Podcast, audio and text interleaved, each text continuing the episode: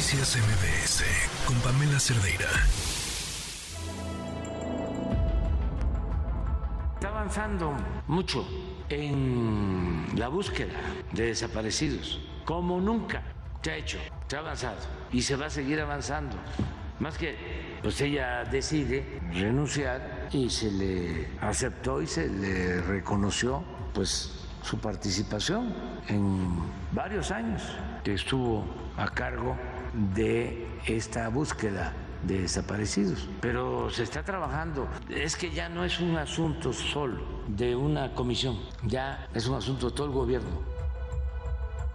Otro caso, también del mismo grupo de derechos humanos de la OEA o algo por el estilo, es que dominaron durante mucho tiempo y simularon durante mucho tiempo. De repente da a conocer que hay 126 mil desaparecidos en México, ella misma, de ahí mismo de la comisión, y que la mayoría de los desaparecidos eran del tiempo nuestro. Ahora resulta que nosotros estamos desapareciendo a la gente cuando somos respetuosos los derechos humanos, tenemos convicciones humanitarias, pero cuando planteo hay que revisar esto, empezamos en la Ciudad de México y nos encontramos a la mitad de los de la Ciudad de México. Cuando se dan cuenta de esto, renuncia y se va con Carmen Aristegui a decir que nosotros estábamos manipulando el registro de desaparecidos.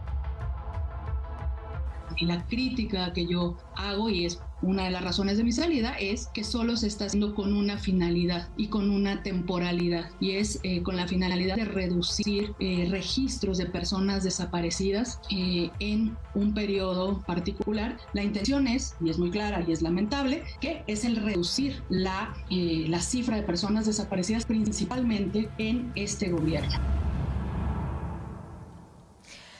A ver, no creo que haya una sola persona que diga que sea que sean ellos, el gobierno quien esté desapareciendo a las personas, sino que es en esta administración que hay más desaparecidos que antes. Y no solamente el número de desaparecidos que convenientemente ayudan a no aumentar las cifras que tanto se presumen de la reducción en homicidios, sino un problema también muy grande, que es el de la altísima impunidad. Y sobre ello, Impunidad Cero tiene un reporte de la impunidad en delitos de desaparición en México. Le agradezco mucho a Catalina Cune Peinbert, es directora ejecutiva de Impunidad Cero, que nos acompañe. Buenas tardes, Catalina, gracias por acompañarnos. Si me escuchas. A verificar qué está pasando con, con la conexión para poder retomar la conversación con, con Catalina. En estos datos Está, eh, el, reporte es interesantísimo porque habla, eh, por ejemplo, la evolución en las tasas de defunción por homicidio y desapariciones eh, por cada 100.000 habitantes. Y cómo se ve esta reducción en los números de homicidio, que vale la pena decir algo que mencionaban en la entrevista que teníamos hace unos momentos. se presume una reducción, pero tan solo en el 2022 o sea, en el del 2018 a 2020, las cifras al alza, incluso 2021, las cifras al alza, récord. Entonces, bueno, hablar de una disminución, pero sí un aumento en el número de desapariciones. Y a estas hay que sumarle también la inmensa cifra negra, eh, el número de personas cuyas desapariciones no son reportadas a las autoridades. Ahora sí, eh, te escuchamos, Catalina. Buenas tardes. Hola, Pamela. Buenas tardes. Muchas gracias por el espacio. ¿Qué destacaría sobre este reporte? Pues mira, eh, primero pues el nivel de impunidad global eh, que está del 99.6% nacional. Puf. Este, y de hecho hay algunos estados como Aguascalientes, Chiapas, la misma Ciudad de México, Guerrero, Oaxaca, que tienen un 100%, de impunidad acumulada. Le llamamos acumulada porque hicimos el cálculo desde 2019 a 2022. Entonces, pues es un drama, porque además el estado que mejor está, que es Campeche, está en 96% de impunidad. Entonces, pues responde a muchas cosas, pero digamos que de, 35.669 desapariciones que reportan eh, el registro de desapariciones, solo hay 141 sentencias. Entonces, eh, por un lado, no se está, digamos, ajustando a la tipificación del delito las denuncias ni los procesos, y por el otro, pues tampoco eh, se, se resuelve nada, ¿no?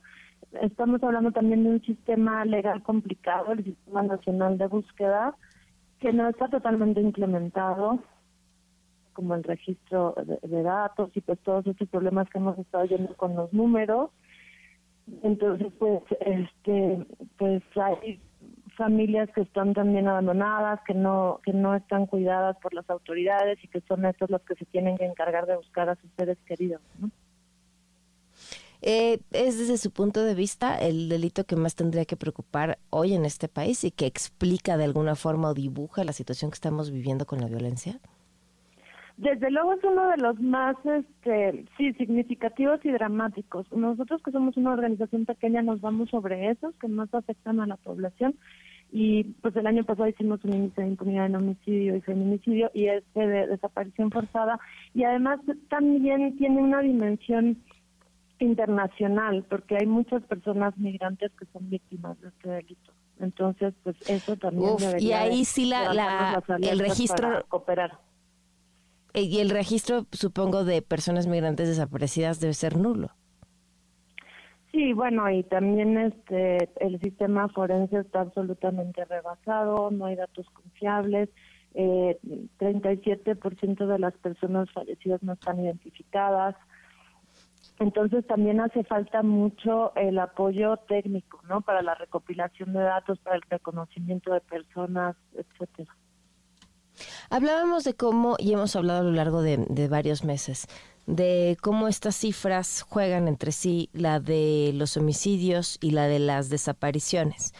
Porque mientras tú tengas una persona en calidad de desaparecido, eh, pues la, esa persona, si no encuentra sus restos, no es un homicidio. Y, y, como muchas veces es hasta conveniente pues la no identificación cuando se encuentran restos, porque entonces te sube esta otra cifra que es la de los homicidios. Eh, esto lo han reportado eh, diversas eh, periodistas que se dedican justo al tema de desaparecidos. ¿Encontraron ustedes alguna relación?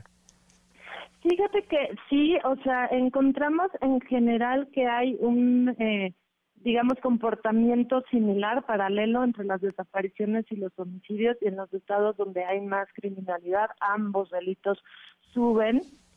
Y de pronto hay en algún momento en algunos estados que se cruzan como y podríamos hacer esa inferencia, pero la verdad es que no tenemos los datos para hacer esa inferencia de la gente este que aparece muerta, entonces eh, baja la desaparición y no queremos porque además nos parece revictimizante para las familias y no hay certeza, ¿no? De que eso sea de que, estén muertos, claro. Claro. ¿Algo más que te parezca importante resaltar, Catalina?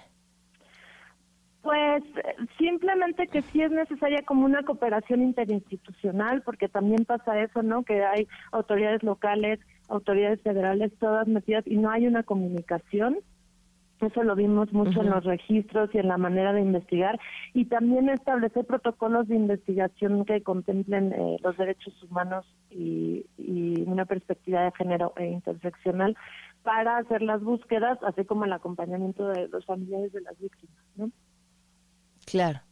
Bueno, pues muchísimas gracias. Ahí están los datos y el reporte por quien lo quiera revisar. Gracias, Catalina. Buenas tardes. Muchas gracias, Pamela. Hasta. Noticias MBS con Pamela Cerdeira.